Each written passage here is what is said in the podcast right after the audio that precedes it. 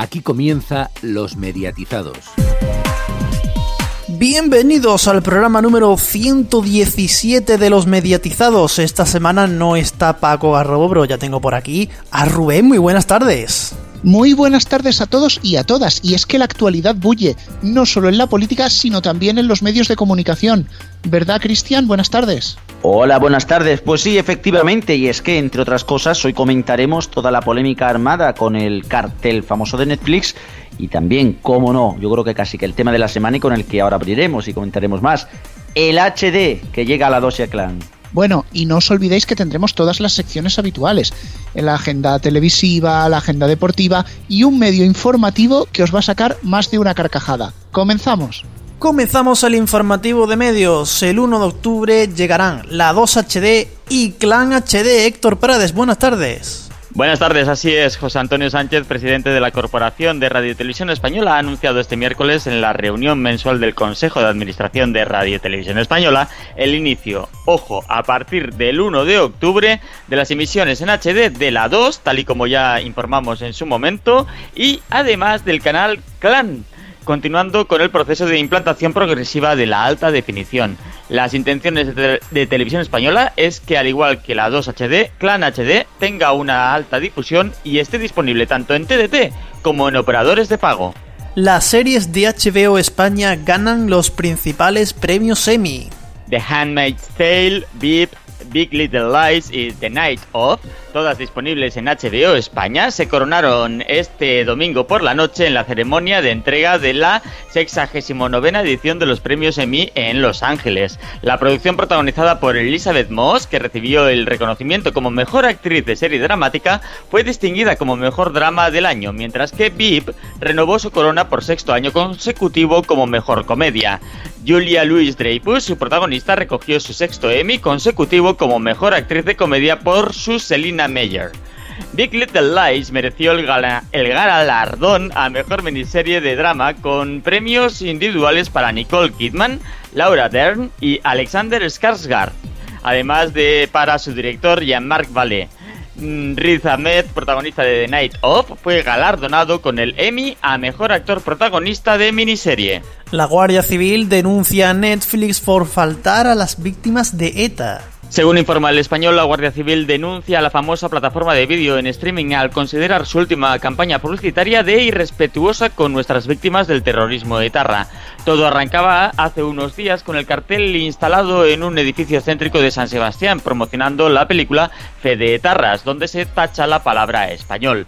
Desde la Secretaría Jurídica Estatal de eh, la Unión de Guardias Civiles se considera que atenta contra la reparación del sufrimiento infringido en nuestras víctimas del terrorismo de Tarra, yendo contra su dignidad y contra la debida reparación que tanto los asesinos como el resto de la sociedad silenciosa les deben, según explican en un comunicado. La película Fe de Tarras tiene previsto su estreno en Netflix el próximo día 12 de octubre, coincidiendo con el Día de la Fiesta Nacional. La fibra supera por primera vez al DSL en España. Por primera vez en la historia, el pasado mes de julio se dio la circunstancia de que la fibra óptica superó al DSL. La antigua tecnología se quedó en 5,2 millones de líneas, mientras que la fibra óptica superó los 5,7 millones de líneas activas el pasado mes de julio, según informa la Comisión Nacional del Mercado y la Competencia. En tan solo 5 años, la fibra ha pasado de 250.000 líneas a alcanzar casi los 6 millones, mientras que el DSL pasa de 9 millones en 2012 a 5,2 millones este año. Movistar multiplica los gigas en los paquetes extra de datos. Desde el 18 de septiembre Movistar mejora los paquetes extra de datos de Movistar incrementando los gigas incluidos por el mismo precio. Las ofertas extra 500 megas y 1 giga duplicarán datos pasando a tener 1 y 2 gigas y las ofertas extra, extra 3 y 5 gigas cuadruplican pasando a 12 y 30 gigas respectivamente. Las nuevas franquicias de datos se aplicarán automáticamente a los clientes que tengan contratado algún producto de extra datos. Y cerramos con las audiencias. Esta semana destacamos que el domingo ninguna cadena superó el 10% de media en el día, la segunda vez que pasa en la historia. La primera fue el 29 de octubre del año pasado, que fue sábado, y hubo sesión de investidura de Rajoy. El lunes el Ministerio del Tiempo vuelve con un 10,5%, haciendo bajar a Me Cambio de Década en Antena 3 a esta misma audiencia, 10,5%. Y el martes, Masterchef Celebrity gana a Gran Hermano Revolution en el primer gran duelo de la temporada. Y hasta aquí nuestro informativo de medios. Más noticias en neo.es con dos es y en todas nuestras redes sociales, en Twitter arroba neotv y arroba los mediatizados, en nuestras respectivas cuentas de Facebook y en el canal de Telegram de los mediatizados.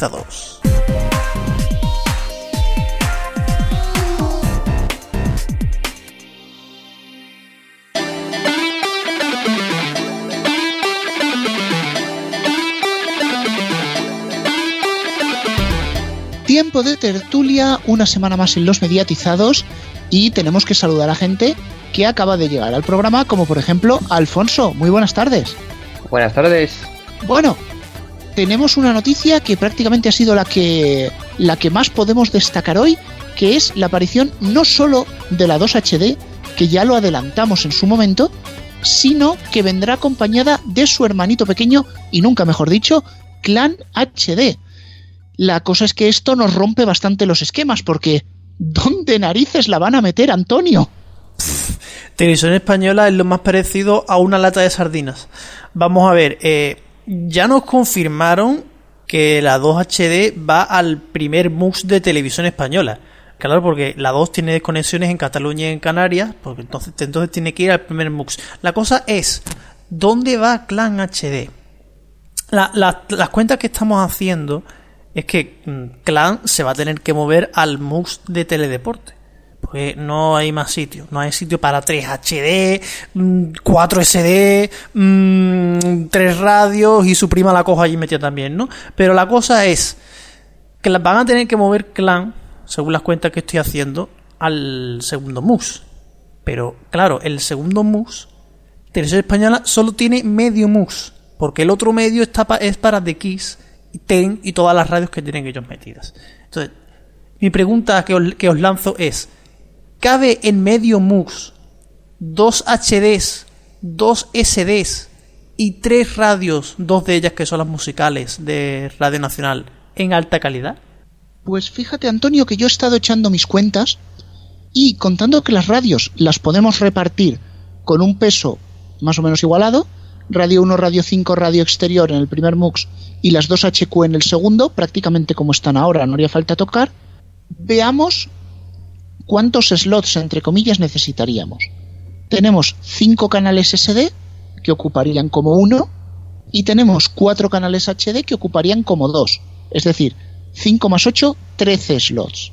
Si miramos cómo están los MUXes, por ejemplo, de A3 Media o de Mediaset, estos meten 4 SD más 2 HD en una sola frecuencia, con lo cual tendríamos 4 más 4, 8 slots. El medio MUX que tiene televisión española contaría como 4. Por tanto, televisión española, con mis cuentas aquí un poco pichuleras, tendría 12 slots para meter 13 cosas. Y me falta algo. Tengo muy claro que la 2 tiene que ir al primer MUX, es decir, la 1 la 2 Clan 24 horas, además 24 horas es un canal muy estático que se le puede reducir el bitrate muy fácil, la 1 y la 2 HD. Ahora lo que no veo tan claro es que Clan HD, Teledeporte HD y Teledeporte SD tengan que ir al segundo. Ahí me empiezan a sobrar cosas. ¿Que alguno se quede en el primero o que directamente se elimine? Yo tengo la intuición de que alguna señal SD se la cargan de teledeporte de clan, diría yo. Claro, yo diría teledeporte porque es el que más tiempo lleva en HD y además es el que peor audiencia tiene de todos los de televisión española. Pero vamos, yo esto es solo una intuición, es decir, que quede claro delante de toda la audiencia que yo no tengo ni información privilegiada ni rumores, es solo intuición. Sí, sí, son, son, teorías, son teorías nuestras. A lo mejor habrán cogido como ejemplo eh, Real Madrid Televisión, que cuando ha habido algún evento, un partido de Real Madrid, que ha hecho eh, el partido del Trofeo Santiago Bernabéu fue líder de audiencia en verano y es un canal que solo está en HD la TDT, entonces habrán dicho, pues ¿para qué vale Teledeporte SD?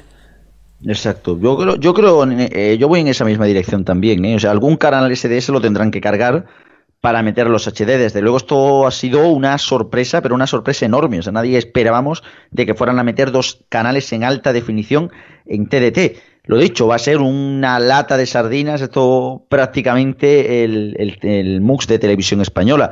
Yo no creo realmente que, que, vaya, que vayan a poder meter todo. Tendrán, tendrán, que hacer algún tipo de operación, es que es imposible. Es que para, para lo que tienen que hacer, o se cargan ese de a saco, que a lo mejor incluso yo diría que uno es hasta poco, o el bitrate que van a tener algunos canales va a ser de chiste, o sea, pero de chiste de canales de... Me está diciendo Rubén que sí, son 720 píxeles, sí, son 720 píxeles, pero 720 aún con todo ocupa bastante. Es que es muy complicado, es harto complicado coger y meter ahí cuatro canales en alta definición, más la radio, más los canales en SD. Es que es muy complicado. Yo no sé hasta qué punto Televisión Española podrá asumir todo eso. Aún así, bueno, veremos. Y por supuesto, ya deja, perdón, dejando aparte ya la idea de los canales y tal, eh, la, idea de cómo meter los canales, lo, lo, cierto y lo fijo es que es una gran noticia, una gran noticia que finalmente se le dé alas a la televisión en alta definición en España y que mejor que poner los cuatro canales más importantes de televisión española en alta definición. Ojalá que esto sirva para que el resto de cadenas también cojan y cambien un poquito esta idea y lo hagan un poquito más rápido. Yo solo apuntaría también que, a ver, en otros países ya se ha dado el caso y aquí en algún momento se tendrá que dar. Y es que eh, los canales en SD en algún momento tendrán que desaparecer y quedarse solamente la TDT en alta definición y ya también más adelante eh, que hagan pruebas y empiecen a, a ver eh, canales en, en 4K en TDT. También apuntar que en el primer MUX de televisión española, como muy bien habéis dicho, se quedan los canales con desconexión. 24 horas, recordemos, tiene desconexión en Cataluña, eh, que parece que nos olvidamos muchas veces eh, y, y, la tiene. Clan eh, en SD, pues eh, fácilmente también se podría mover al, al, segundo MUX y tener allí la versión en SD y la versión en HD. Y como bien apuntaba, le apuntaba Rubén a, a Cristian, el hecho de que la emisión en HD de los canales de alta de televisión española sea en 720 progresivo, pues también puede ayudar a que, a que quepan ahí con calzador en, en ese MUX y medio que tiene televisión española. También tendremos que ver si alguno de los canales eh, que comparten MUX eh, también abandonan eh, ese MUX, porque no sabemos tampoco qué pasará con DX, qué pasará con TEN, eh, si van a seguir ahí, si, si cambian de manos o, o, si cambian de MUX. Recordemos que el 15 de octubre pueden pasar cosas pero no creo yo que Televisión Española esté contando con una hipótesis que va a pasar el, 15 de octubre, porque además tampoco tenemos nosotros delante las bases del concurso de TDT para saber qué ocurre si, por ejemplo, mm, TEN devolvi devolviese la licencia si ese cuarto de MUX se lo puede quedar Televisión Española o... Es que yo creo que eso es demasiado futurista. Eh, no tiene que ver Televisión Española tiene que hacer sus cuentas con el MUX y medio que tiene. Y está, porque el otro, lo, el otro, eso es sacar la bola de cristal y, o, o, crecer Sandro Rey. No, y, a, y, aparte, vamos a ver, haga lo que haga TEN, ese canal va a seguir existiendo, sea propiedad de TEN, sea propiedad de otra de otro grupo, sea alquilado, sea lo que sea, pero ese, ese canal y otro y, y Kiss y demás van a seguir existiendo y sus espacios correspondientes. Eh, así que yo estoy de acuerdo con Antonio en que Televisión Española hace o tiene que hacer su cuenta con el MUX y medio que tiene actualmente. Eh, por volver al inicio, sí, efectivamente, en la rueda de prensa de presentación de la nueva programación de la 2, sí que nos sorprendieron con el anuncio, bueno, ya en la nota de prensa venía, que nos dieron antes de la rueda de prensa, eh, de que eh, la 2 iba a eh, emitir en HD. Lo que no se dijo en ningún momento, ni en esa rueda de prensa, ni en ninguna otra de televisión española, es que con Clan iba a pasar lo mismo, que iban a emitir en HD. Por eso la sorpresa. Es cierto que estos días en algún lugar se publicó algo de este tema. Yo ahora mismo no recuerdo, que me perdonen la página web que sea de televisión, pero no recuerdo cuál era. Pero bueno, era una información para coger con pinzas porque no estaba confirmada por nadie. Eh, yo escuchándoos, al principio tengo que decir que me ha sorprendido cuando estabais diciendo la posibilidad de cargarse algún canal en SD, porque claro, eso es algo que no ha hecho todavía nadie, pero bueno, cierto es que el tiempo va pasando, que casi todo el mundo va teniendo televisores en alta definición y que ahora mismo no sería tan disparatado cargarse algún canal en SD y que dentro de que todo va a ser muy ajustado dentro de los de los múltiples de, de, televisión española, pero bueno, por lo menos que quepa todo más o menos de manera decente. Yo la verdad que algunos habéis levantado la liebre de que alguno de los canales en el medio MUX, Dikis o TEN pueda ser que no continúe. Yo esa opción no la contemplo realmente. Yo creo que esos canales, por mal que lo hicieran, no faltarían novios para comprarlos en caso de que se estrellen.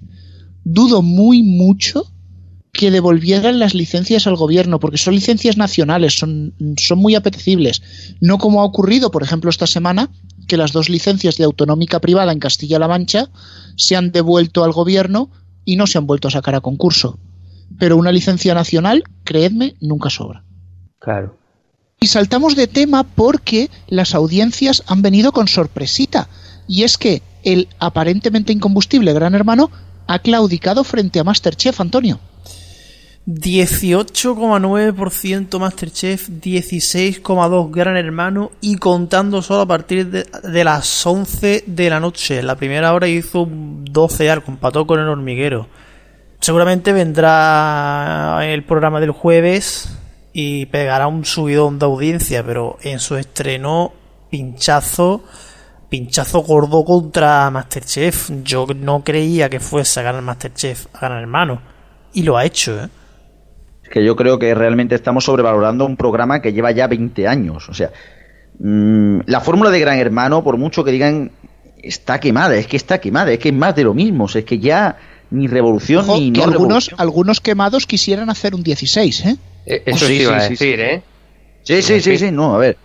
Que, eh, a ver, que Gran Hermano tiene su público y tal, y estos programas siempre, a ver, tal, pero que sí que es verdad que ya la gente empieza a cansarse. Aparte, yo creo que, bueno, también hay que entender, porque el día anterior, de hecho, se, eh, hemos visto, como hemos comentado en las audiencias, de que es uno de los días con menos audiencia de televisión, que quizás las plataformas y los nuevos modos de consumo, pues quizás están desplazando un poquito este tipo de programas. Ah, por lo del domingo, ¿no? Por lo que nadie hizo un 10%. Exacto. Sí, por cierto, hablando de audiencia, y si me dejáis brevemente decir que el mes va bastante interesante entre las tres grandes cadenas, porque Telecinco lleva un 12,3 de media, Antena 3 un 11,5 a solo 8 décimas, y la 1 un 10,9 a solamente 6 décimas de Antena 3. Creo que el, mejor mes de la 1 en, en comparación con Antena 3 y Telecinco. Parece que la 1 también va levantando cabeza. Y estas son las audiencias que nos gustan porque son las que tienen juguillo para discutir, ¿verdad? No está tan alta la 1, creo, desde, desde Navidad. Bueno, pues vamos a hacer una pequeña pausa y volvemos enseguida con más temas.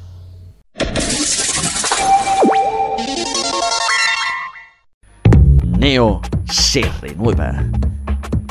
Un cambio estético que vendrá acompañado de nuevas secciones, adaptativo a PC, smartphone o tablet y con una imagen más moderna pero sobre todo manteniendo nuestros principios, informar sobre toda la oferta de los diferentes operadores de España y de la televisión de pago, de forma objetiva, contando lo que interesa. Y además nos abriremos a nuevos campos, entre otros, radio y series de televisión. Seguiremos ofreciendo nuestra revista mensual en PDF y como siempre seguiremos también trabajando en colaboración con el equipo de los mediatizados. Una forma diferente para estar informado estés donde estés. Neo.es. Descubre la nueva Neo ya. Los mediatizados.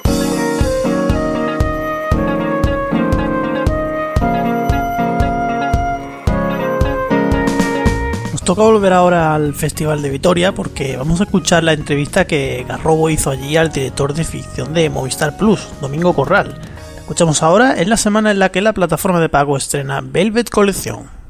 Y estamos ahora con Domingo Corral, director de ficción de Movistar Plus. Muy buenas tardes. Buenas tardes, ¿qué tal? Un placer. Bueno, primero de todo, nos habéis presentado Velvet Colección, vuestra gran primera apuesta, pero no la única. Madre mía, vaya temporada tiene Movistar en ficción. Pues sí, la verdad que yo estoy muy contento, muy contento porque estamos ahora ya, empezamos a ver las series, ¿no? Para pasar de esa, desde el guion a, ya ver los personajes de carne y hueso y estoy muy contento, con, Velvet estoy entusiasmado, pero también estoy muy contento con las, con las demás series que estoy viendo, con La Zona, con La Peste, con Vergüenza, así que empezamos con muchísima ilusión, ojalá le guste mucho a, a nuestros clientes. Sí, luego entraremos a hablar de Velvet, ¿no? Pero, pero esta parrilla de series, prácticamente Movistar se convierte en la empresa que más series hace mm, por temporada. Estamos hablando de cuatro en un único trimestre, en el primero. ¿Va a seguir el ritmo en cuanto llegue a partir de enero? Nuestra idea es hacer 11 series al año. Esa es nuestra idea. Entonces, el año que viene, ya sí, el año que viene, si no cuento más, son 11 series las que tendremos el año que viene. Es prácticamente tener una serie al mes. Ese es nuestra, nuestro, nuestro objetivo. Eh, no sé si somos los que más, la verdad, porque no sé cuántos, cuánto hacen los otros. Entonces no, no sé si somos los que más hacemos, pero desde luego nuestro objetivo es ese, con la idea de que nuestro cliente pues tenga todos los meses una cita en el servicio bajo demanda o con una serie de producción eh, nuestra original. Vamos a ver, Beth, porque precisamente, mm, o sea, hay gente que dice, hostia, ¿cómo, cómo puede Movistar, la que empieza con las series, eh, coger una serie que viene de otra cadena, en este caso Antena 3, para llevarla al pago? ¿Cómo es esta experiencia? Y sobre todo por qué ha sido la elección de comenzar con Velvet? Bueno, la, la, elección de comenzar con Velvet se debe a que es una de las series más, más importantes de la historia de la televisión. Entonces es un, es un absoluto privilegio, un honor tener una serie como Velvet aquí. Es, así. O sea, estoy muy agradecido a Antena 3 porque ha permitido este acuerdo. Es decir, es importante recordar que esta serie sigue adelante, no solamente por Movistar, sino también porque Antena 3 eh, pues ha querido que sea así y hemos alcanzado este, este acuerdo y hemos contado en todo momento con todo su apoyo y toda su, su complicidad y por supuesto por, por Bambú y por todos los creadores y los actores que, trabajan en la serie. La experiencia pues ha sido buenísima, creo que hemos traído el mundo de Velvet, eh, hemos introducido novedades, una de las más significativas yo creo que va a ser el cambio de duración, eh, pasa, pasar de los 70 a los 50 minutos, eh, pero bueno, hay otras, o sea, la serie mantiene, yo creo que Velvet es una serie de personajes, que eso es algo que, que siempre pido que tengan todas nuestras series, personajes por encima de trama, y por eso yo creo que Velvet se puede continuar, porque tiene personajes muy bien, muy bien definidos, a pesar de la cantidad de personajes que tiene. Y, luego tiene unos valores de producción que son equiparables a una serie americana, es decir, tanto diseño de vestuario, de arte, de, lo que es maquillaje, con lo cual no sé, ese, estoy muy contento con la experiencia, la verdad, y muy orgulloso de que sea nuestra, nuestra primera, nuestra primera serie. O sea, hace un año ni en mis mejores estimaciones, sueños, pensé que iba a poder empezar la estrategia de producción original con, con esta serie. Eh, la serie cerró en Antena 3 con más de 4 millones de espectadores, una auténtica burrada, eso no, no, no va. 4 millones y medio, 4 millones y medio. La pregunta es, sabemos que todos estos no van a estar, pero mm, ¿creéis que va a seguir mucha gente y sobre todo cuál es vuestro mm, cuál es vuestro objetivo para, para Velvet? Eh, de audiencia sobre todo y, de repercusión. Bueno, no, tenemos como tal, o sea, nosotros la, audiencia tiene un peso relativo, o sea, es, es importante, porque al final, a ver, todos hacemos las cosas para que nos vean, entonces no hacemos el pago, esta cosa de que el pago no tiene audiencia, no, o sea, en el pago, claro que hacemos las cosas para que nos vean. Lo que pasa es que se miden de otra manera, o sea, se miden a lo largo del tiempo. No tenemos un objetivo, tenemos una, bueno, una estimación interna de lo que creemos que podría hacer, pero tampoco es un objetivo que nos hayamos puesto, es decir, eh, es una mezcla, pues por un lado, de la, de, yo creo que los clientes que teníamos, que tenemos en, Movistar, cuando la serie se, emitía en Antena 3, era una de las series más seguidas de la plataforma, entonces creemos que esos clientes, eh, pues como mínimo esos que la seguían en Antena 3, van, van a, van a, van a verla, van a continuarla, y yo creo que va a traer mucho público, mucho público nuevo. Entonces, bueno, yo soy muy optimista sobre cómo va a funcionar la serie. Vamos a ver. Más allá de, o sea, siempre y cuando el resultado lo permita, la idea es que Velvet sea una serie de largo recorrido Movistar. Eh, temporadas, me refiero sobre eh, sí, sí, esa es la idea. La idea no, no está pensada para que sea una. De hecho, estamos ya eh, trabajando en la segunda. A mí me gustaría que, como. Bueno, me encantaría que tuviera muchas temporadas. Es cada vez más complicado tener series que tengan muchas temporadas. ahora se lleva más la serie, la serie corta, tanto en episodios como en temporadas. Esta es una serie que puede tener, que puede tener mucha, mucha vida y a mí me encantaría, pues, hacer, esta es la primera, hacer como mínimo otras dos. Eso es lo que me, lo que me gustaría mucho. Entonces, a ver si en breve anunciamos ya la segunda, que estamos escribiéndole ya. Hablabas de que vais a hacer 11 series o tenéis previsto hacer 11 series al año. Ya nos has contado, está La Peste, está La Zona, pero ¿qué otros proyectos están encima de la mesa o con qué lo vais a sorprender el año que viene? Bueno, puedes contar algo, claro. bueno, está, está una serie estupenda, la de Sesgay, que es la de Félix, que es absolutamente maravillosa, que es una serie única porque mezcla thriller con amor, con comedia y, como solamente puede hacer un genio como Ses, que hace un trabajo impresionante, muy contento con esa serie. Luego también tenemos Berto, la comedia de Berto, mira lo que has hecho, que es estupenda también. Y, eh, y a partir de ahí, pues tenemos varias cosas. Tenemos, tenemos una serie que, que espero de aquí a un mes daros, daros más detalles con Paco León, una serie maravillosa, maravillosa. Y, eh, luego también tenemos las renovaciones, porque nosotros en nuestra programación contamos con las renovaciones de, de las series, o sea, con, con Verbe la segunda temporada, con Vergüenza, con, en fin, con las series que estamos arrancando. Entonces, bueno, son así las principales eh, novedades. Tenemos Gigantes, que es la serie que está haciendo Enrique, Enrique Urbizu, eh, que es, bueno, es una, es una auténtica, es una auténtica joya, ya no, eh, es, es la prueba de que ya no está, ya no está muy claro qué es cine y qué es televisión. Ya es una frontera, o sea, Gigantes, la, la bueno, y otra, y, la- y- y en general muchas series, ¿no? Eh, así que no, muy contento, muy contento con cómo se presenta el año que viene. Eh, habéis dicho en la rueda de prensa de que la serie se va a emitir en vídeo bajo demanda y en cero. Eh, Entrando en el vídeo bajo demanda, eh, habéis comentado que no se va a emitir en Movistar Series, por lo tanto, los abonados de fuera de Movistar no van a poder ver la serie. No. Todas las series de producción original solo se van a poder ver en Movistar. No las puede ver, eh, no, la- no, no se puede ver ningún otro cliente de cualquier de otro operador. Aunque tenga Movistar Series. Aunque, bueno, es que no se va a ofrecer en Movistar Series. O sea, va a estar disponible en el servicio bajo demanda, que solamente puedes, eh, tienes acceso si eres cliente de Movistar, y luego disponible en cero, un pase lineal en cero, pero cero solo se distribuye en Movistar. Con lo cual, eh, en el canal Movistar Series, ese canal que se distribuye en otros operadores, las series de producción original no se van a emitir. Eh, ¿Por qué habéis apostado por el domingo para emitir en cero Velvet? ¿Y el resto de series van a tener otros días o van a ser todas el domingo también? ¿Cómo lo tenéis planeado para cero, sobre todo? Porque, claro, era un canal donde prácticamente no había ficción, más allá de algunas películas y tal, y ahora os vais a volcar. Ahora estamos hablando de tres series a lo mejor a la vez. Bueno, eso tienes que preguntárselo a Fernando Jerez, que es el director de Cero, que es el que realmente confecciona la programación, que está llegando a Vitoria, si no ha llegado ya.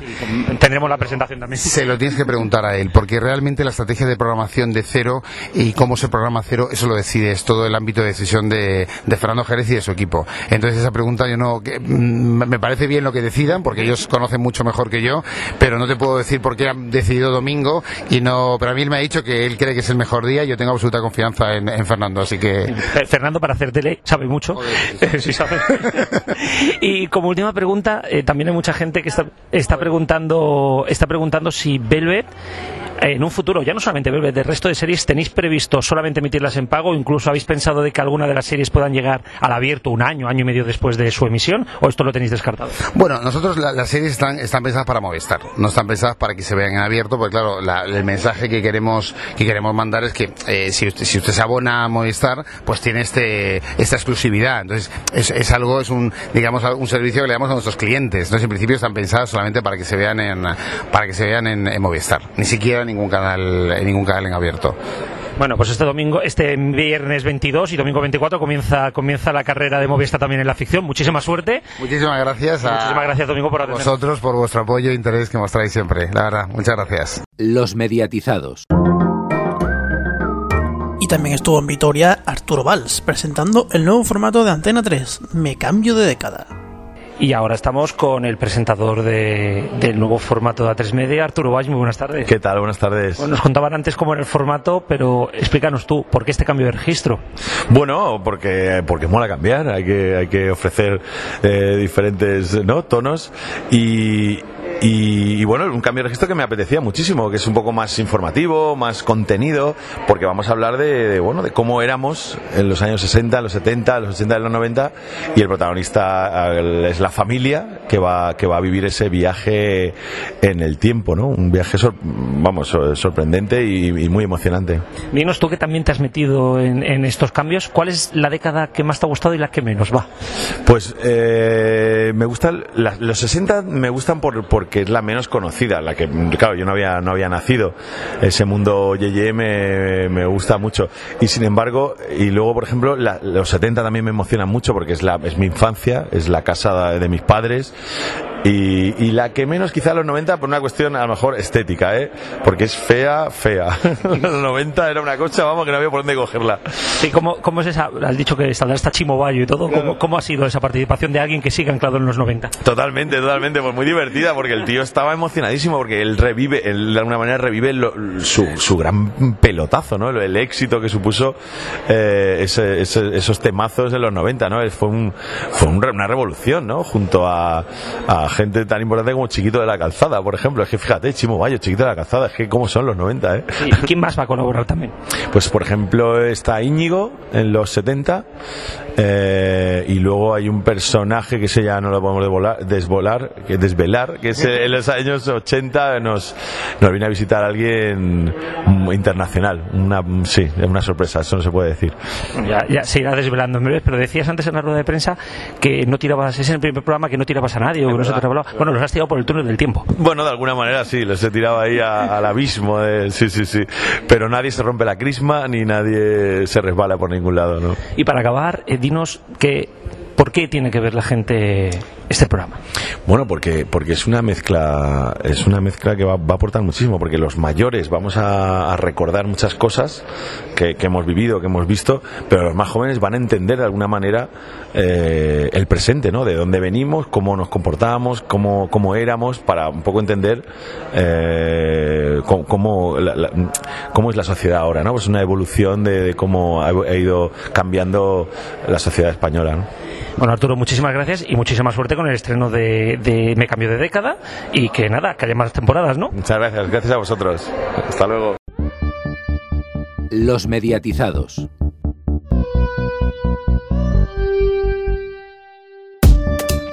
Y seguimos porque todavía nos quedan temas de los que hablar. Y uno que precisamente ha hecho correr ríos de tinta o ríos de bits, según se mire, ha sido Netflix. Porque la ha liado parda con su última campaña de publicidad, ¿verdad, Diestro? Pues sí, la verdad que sí. Bueno, se ha liado, se ha la verdad la de la de San Quintín. Aunque más que la de San Quintín, casi que se podría decir que se ha liado un, se ha liado un pollo bueno. En resumen, como hemos comentado en las noticias, tras la publicidad de la próxima película original de Netflix, que saldrá el 12 de octubre, Fe de Tarras, en la que se parodia un poquito a todos los grupos terroristas con un, bueno, con un supuesto ataque que se iba a organizar el día en el que España gana el Mundial, la publicidad puesta en el centro de un, en el edificio del centro, un edificio del centro de San Sebastián, indicaba las palabras yo soy español, español, español, tachado las tres veces la palabra español. Por ese motivo han considerado diferentes organizaciones de eh, víctimas del terrorismo que bueno que vulneraba los derechos de las mismas y la Guardia Civil ha abierto diligencias para que ese cartel y bueno para que la empresa sea sancionada. Considero que se está saliendo de madre. Yo creo que en este país, en este país y ya casi en general, estamos llegando a un punto en el que casi cualquier cosa que se diga es objeto de ser ofensiva. No está uno, es que parece que uno está expuesto a que cualquier cosa que diga mm, le tengan que coger y le tengan que decir, no, es que usted está atentando contra no sé qué, usted está haciendo no sé qué, que tenga que, que tenga uno que retractarse de lo que dice. Y así vemos como también, a la misma vez que, eh, que tenemos esta noticia, tenemos esta otra, y es que Netflix ha retirado un episodio de la serie La abeja maya después de que una madre encontrara un pene en segundo plano. La pregunta que yo me hago es, señora, ¿a qué cojones se dedica usted para ver los dibujitos animados y ver penes en medio de series? Y en segundo lugar, ¿tan aburrido estamos que nos tenemos que indignar por absolutamente todo? Señores, relájense, tranquilícense y, y vean la publicidad como lo que es. Una sencilla campaña, es para lo que veas esto, es una sencilla campaña de promoción transgresora. La publicidad tiene, debe de ser transgresora. Lo que no puede ser es que por cualquier gilipollez se esté cogiendo y se esté criticando y se esté mal, mal pensando. Es que no se puede mal pensar. Es que me parece de verdad lamentable. Y lo siento, lo siento a quien le pueda ofender, pero es que las cosas hay que decirlas claras. Dejemos de ofendernos, dejemos de ser tan perfectos. Y por favor, disfrutemos de la vida, leñe. Y ya está. Pues voy a fastidiar un poco el debate porque antes de, empezar el debate a micrófono cerrado estaba discutiendo aquí con la gente y sobre todo con esto de la publicidad, pero tengo que reconocer que me ha convencido su discurso. Eh, debe ser la primera vez en la historia que un tertuliano en una tertulia convence a otro, pero bueno. Un Eh, aplauso para Alfonso, por favor. sí. No, porque yo sí, en, realidad pienso porque, bueno, yo antes a micrófono cerrado decía que, hombre, me parece bastante mal gusto la, la publicidad, que desde luego no me parece denunciable en ningún caso, eso quiero dejarlo claro, pero que era de mal gusto.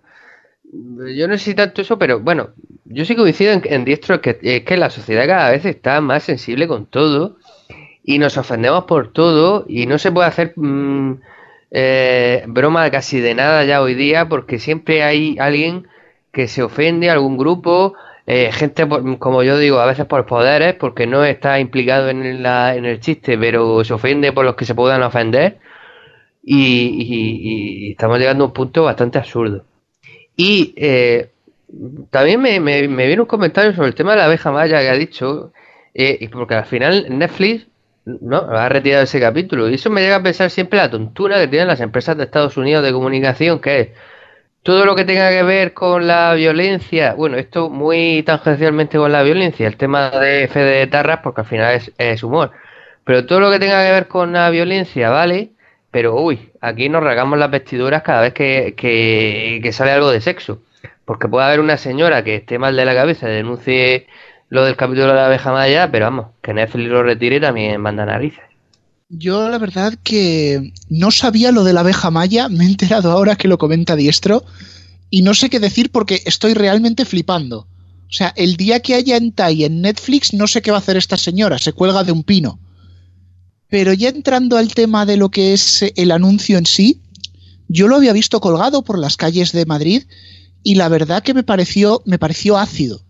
Me pareció transgresor realmente Mm, denunciable en absoluto, pero tampoco creo que sea algo como para, como para herir sensibilidades, ver que la palabra español, español, español esté tachada con graffiti.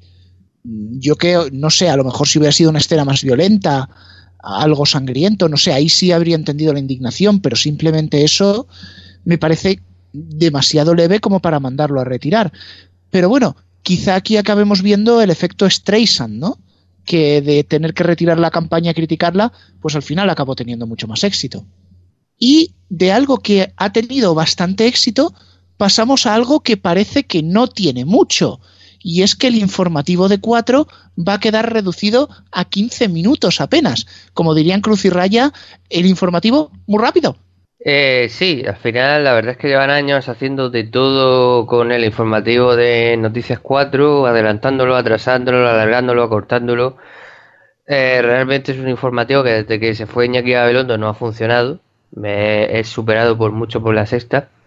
No como el del mediodía, que más o menos funciona bien y no digamos la parte de deporte, pero el de la noche es un desastre. Y ahora van a meter el, el programa este de, de cena que locuta Luis La Rodera a las ocho y media, si no recuerdo mal. Y nada, han dejado el informativo de cuatro en nada y menos. Es cierto que en España tendremos a hacer informativos demasiado largos, pero claro, 15 minutos parece una cosa demasiado escasa. Es que aquí no hay término medio. Aquí se pasa de una hora y media de informativo a 15 minutos. Es que queda tiempo a comentar en 15 minutos de noticias. O sea, es que te da a las tertulias a dos noticias de, política mal contadas y a la típica noticia de tetas o culos que te, o de maromos que, que te pone media sed en todos los informativos. De alguna u otra manera te lo meten. O sea, ya, ya habrá que ver cómo, pero te lo meten. Lo que yo de verdad no me explico es ¿Para qué, está, está haciendo esta gente con cuatro? Es que es increíble cómo se ha encargado una cadena que. Ostras, porque ahora me dirás, Alfonso, hombre, el 4 sigue funcionando. Sí, sí, sí, sí. Pero no comparemos la 4 de hace 10 años con la 4 de ahora. Es que no tiene ni punto de comparación. Ni punto de comparación. O sea, y ya, por supuesto, este ataque a la información en un momento político que, ostras, está bastante tensa la cosa. Dejar los informativos en 15 minutos es poco menos que una broma. Es poco menos que una broma. O sea, ya dispuestos que no pongan informativos. O sea, que pueden hacer una cosa bastante curiosa que es no poner informativos o solo poner un informativo. Y ya está. Porque es que antes que hacer esto, mejor nada. Bueno, es que 4 en la tarde-noche está bastante mal de audiencia desde que acaban los Manolos hasta que empieza First Day, eso es un, páramo. Y algún experimento tienen que hacer, jugársela. Eh, entonces, noticias de 15 minutos, que eso en Francia o en otros países europeos se hace y no, no sé, eso nadie lo ha hecho. Aquí todo el mundo hace más de media hora de telediario. 15 minutos y después dedicarse al entretenimiento con el programa este nuevo que dejen eso asentado y a ver, pues a ver qué, qué, hace la audiencia, a ver si, si le funciona o no. Algo tienen que hacer, por lo menos se mueven y se la han jugado. Eh, y ya que estamos, ya de camino meto este tema que eh, somos, somos muchos los que lo, pensamos. Es muy mm, raro eso de que 4 y Telecinco compartan estudio porque no pueden estar las dos dando noticias a la vez ¿Cuándo piensan arreglar eso? Pues bueno, probablemente cuando quieran gastarse algo de dinero que no les da la gana. Sin embargo, esta vez no voy a estar tan de acuerdo con Diestro, porque este esquema de los 15 minutos de noticias lo introducía ya Cuervo y Matizo, que es en Alemania donde más se da. El informativo de la noche son 15 minutos. El Tagesschau va de las 8 a las 8.15 y es inamovible ni dura más. Aquí se empezaron a estirar los informativos por una razón, y es que con la ley europea no puedes meter publicidad en un programa informativo de menos de 30 minutos. Por tanto, aquí el informativo absorbió el contenido de sociedad, hicieron informativos de una hora que sí podían tener publi. Pero realmente como espectador yo lo prefiero así, es decir, 15 minutos de noticias y, y después a otra cosa, el que quiera más se vaya a los canales de noticias. El problema es que el modelo alemán en España no es igual porque los canales de noticias brillan, sí, por su ausencia. Tenemos el 24 horas y está, la verdad, que bastante destartalado. Pero yo creo que, debería ser así. 15 minutos de noticias realmente bien aprovechados es mejor que una hora. Otra cosa es que luego cuatro noticias cuatro se acabe convirtiendo en cuatro noticias y de las cuatro tres sean chorradas de Mediaset. Pero en fin. Y de Mediaset vamos a terminar hablando porque este sábado se emite Bola de Dragón Z, La Batalla de los Dioses, la primera película que se pudo ver en cines de Bola de Dragón. Y esto viene tras un verano de un maltrato muy duro a la serie. Sí, Rubén, por lo que nos has ido contando, han ido metiendo capítulos repetidos de Dragon Ball, los han ido pasando al Late Night. Claro, Late Night, a, a una cadena infantil. Late Night es como decir en una cadena generalista, lo mete a las 5 de la mañana. Un horario malísimo, ¿no? Te iba, a decir, te iba a decir que realmente, claro, los el problema más bien eh, eh, que tuvo realmente la serie y tal es el horario, o sea, no se le no se le dio un buen horario, no no se le ha no se ha planteado tampoco la idea de promocionarlo. Sea, el tratamiento desde luego no es muy bueno y no se entiende cuando luego ves los datos de audiencia, ahora me confirmarás Rubén y Dragon Ball era de lo que mejor hacía, de lo que mejor hacía, mejor audiencia, ¿verdad? Sí, además, a pesar de todo lo que se le hizo a la serie, es decir, una promoción escasa por no decir nula, salvo unos pocos anuncios antes del estreno, emitir los capítulos acelerados, escuchar la canción del opening porque parece que el cantante se queda sin aire, censurado y además a un horario que sí, si realmente Boeing quisiera ponerlo en su horario fuerte sería las 6, las 7 de la tarde, jugaron con ponerlo en Prime, pero es precisamente ese horario donde Boeing ya empezaba a flojear y sin embargo varios días consiguió ser lo más visto del canal, hacer un dos y pico rozando el 3% en Prime, que para Boeing eso es algo mejor que bueno.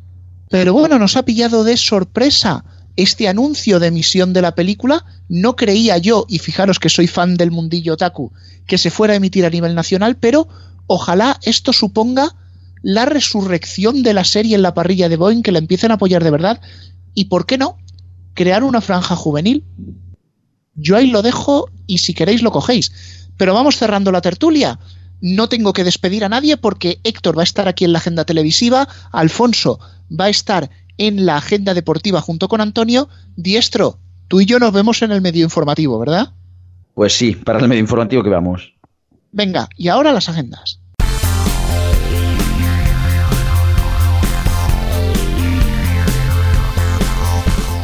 Bueno, y vamos ya con la agenda de Neo.es, que está por aquí Héctor, que nos va a contar eh, qué tenemos este fin de semana en la tele. Pues sí, será una agenda un poco más corta debido a unos problemas técnicos que hemos tenido por ahí, pero vamos, lo esencial lo tenemos.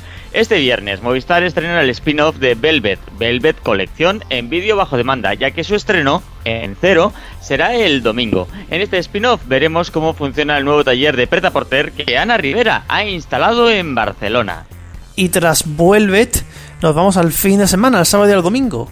Exactamente, HBO España estrenará este sábado la comedia de animación Mike Judges Presents Tales from the Tour Bus, en la que se recrean entrevistas con antiguos compañeros de bandas, amigos y otras personas relacionadas con el mundillo, donde comparten anécdotas sin ningún tipo de censura.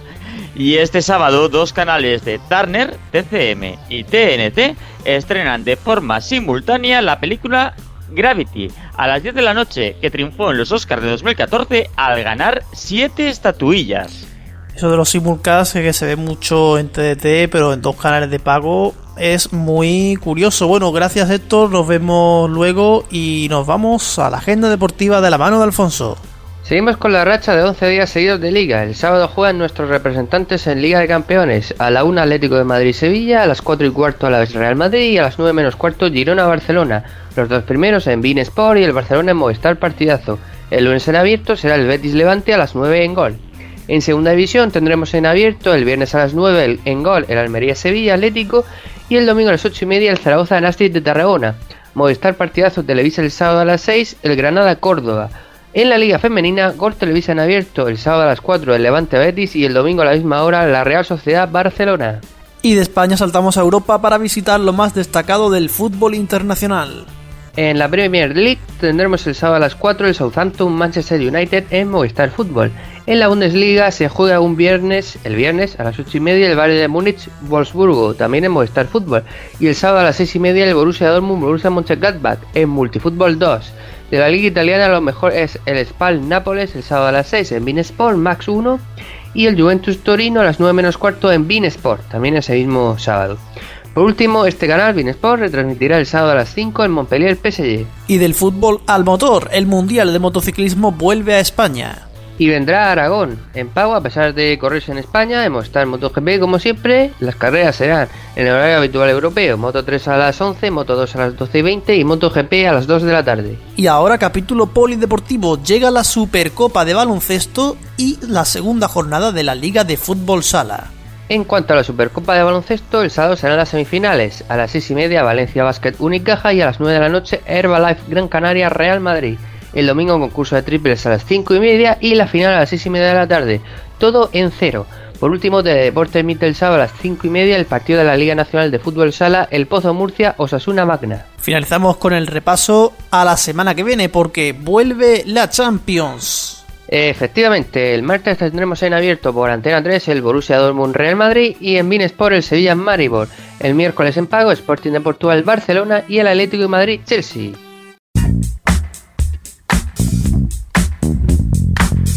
Y bueno, y tras las agendas es turno de dar cabida a aquellas noticias que no han tenido cabida en nuestro primer informativo, pero que os sé que son bastante interesantes porque son cuanto menos curiosas. Y todas esas nos la trae cada semana Rubén en el medio informativo. Rubén, buenas tardes. Pues sí, momento del medio informativo, un programa que no tiene influencers, ni presenters, ni copywriters.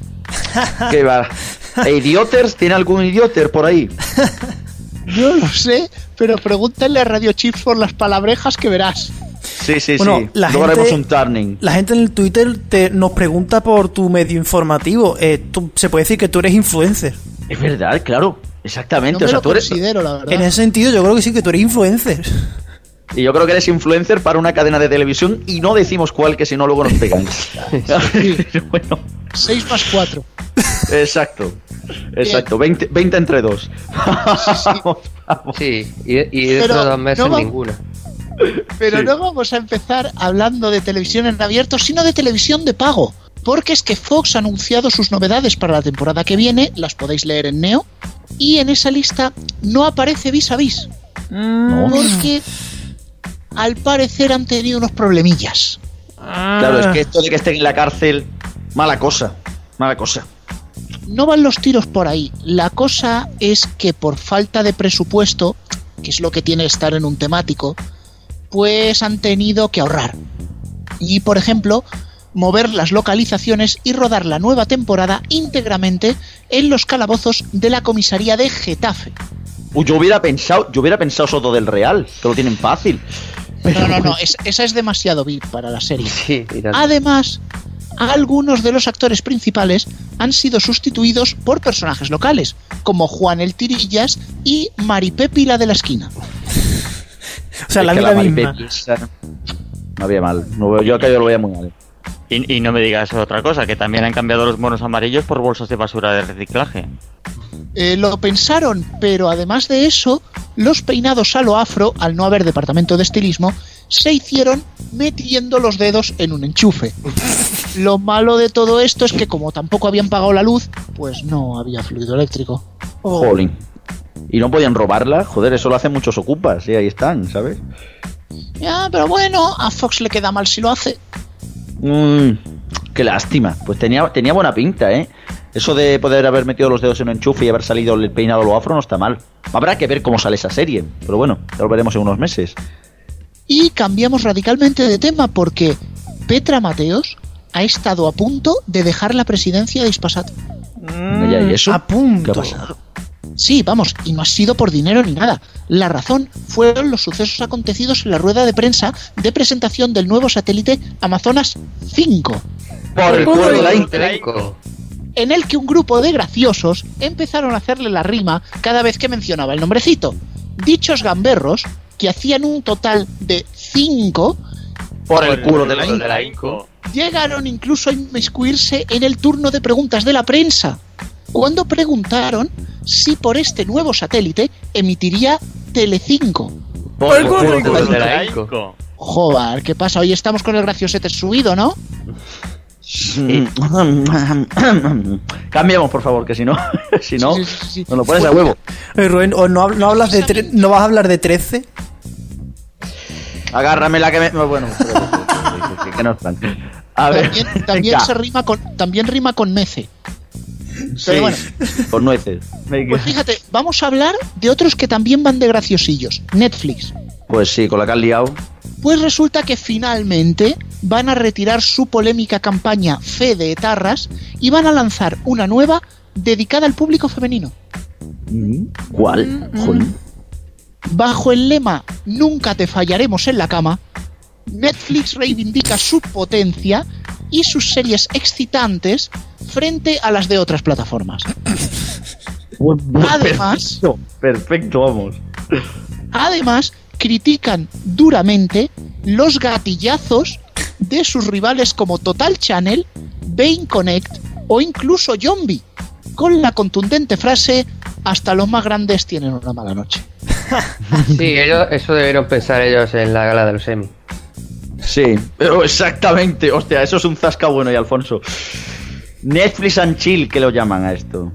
Pero bueno. Chavales, vamos a hacer la despedida que hoy nos toca hacerla a nosotros y encima cobramos lo mismo. Venga, Sí, sí, sí, sí. Ni finiquito ni leches, ¿eh? Así Alfonso que- Diestro Héctor hasta la semana que viene. Hasta la semana que viene.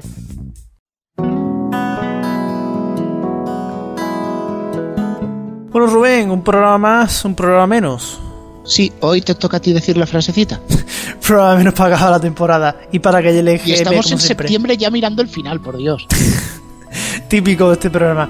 Bueno, eh, esta semana se- también tenemos con nosotros a Radio Chip, su carta que nos trae toda la semana. ¿Qué, qué nos comentará hoy? Hola Antonio, hola Paco Garrobo. El otro día empezó Juanma Ortega su programa de despertador en Melodía FM. A este paso vamos a tener que diferenciar entre un morning show de un turno enriquecido por las mañanas. Es decir, un locutor que hace su turno y que añade a su locución alguna cosa además de la simple música. En su presentación puso la voz de una chica que decía que dónde estaba la música en las musicales.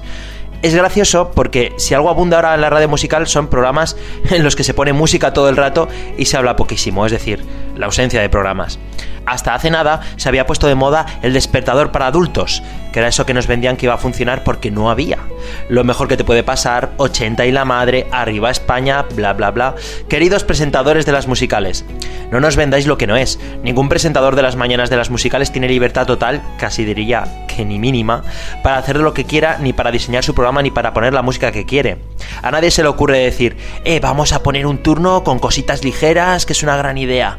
Simplemente, después de varios fracasos, la cadena cree que es mucho mejor poner un equipo mínimo, dos personas, presentador y productor, para aprovechar el nombre y el recuerdo de, un locutor de hace años, a ver si se hacen buenos datos y bueno, ya se verá. Además, si no han funcionado esos programas para adultos es porque quizá eran programas de medio pelo, sin trabajar en algunos casos, sin tener consistencia en otros, porque no tenían ritmo en otros casos, por lo que fuera. En vez de ocuparse de por qué no chutaban, se han limitado a cargarse esos formatos. Ahora que nos venden que lo que quiere la gente es música por la mañana, luego que sí programas para adultos, lo que quieren las cadenas musicales son programas que tengan consistencia, tiren de la cadena en audiencia en general y que les generen contenidos. No es fácil encontrar un nuevo Andaya de los tiempos antiguos, no es fácil encontrar un No Somos Nadie, un Arus en la 100, una Jungla de los viejos tiempos o Goma Espuma. No es el formato, es lo que se hace con ellos. Pues, como siempre, de acuerdo con Radio Chip, pero le voy a añadir una cosa. Si lo que quieren es música, tienen que saber en qué emisora están. Y si están en Melodía FM, no pueden poner a Enrique Iglesias, porque entonces la audiencia va a decir como dice la canción de Enrique Iglesias. Si te vas, yo también me voy. Pero bueno, yo sí quiero corregirle una cosita a Radio Chips, y es que hay un despertador adulto que sí funciona, a mi pesar, y es el de Cadena 100. Y ahí están los datos y suyas son las conclusiones. Pues sí, nos vamos, señores, hasta aquí el programa número 117 de los mediatizados. Como siempre, la música que suena aquí es Creative Commons, te la puedes descargar, se la puedes pasar a tus amigos, a tus enemigos o al vecino del quinto si te apetece. Por supuesto, muchísimas gracias a Vox Sugi en Castellón, Radio Torrijos en la provincia de Toledo y por supuestísimo Radio 4G. Radio 4G y, todas y las emisoras de Hoy Radio que nos ponen en toda España y a RFC Radio, que es nuestra emisora online, nuestra emisora origen, de donde hacemos... Es este- verdad, este, eh, OID que nos ponen otros horarios, como el Canal Plus Rojo. Es cierto, AGZ Radio también nos pone por ahí por otros horarios. Bueno, y, y- y gracias al todo el equipo que hace posible este programa de los mediatizados y de neo.es. Señoras y señores, hasta la semana que viene, que será el número 118. Adiós. Nos escuchamos.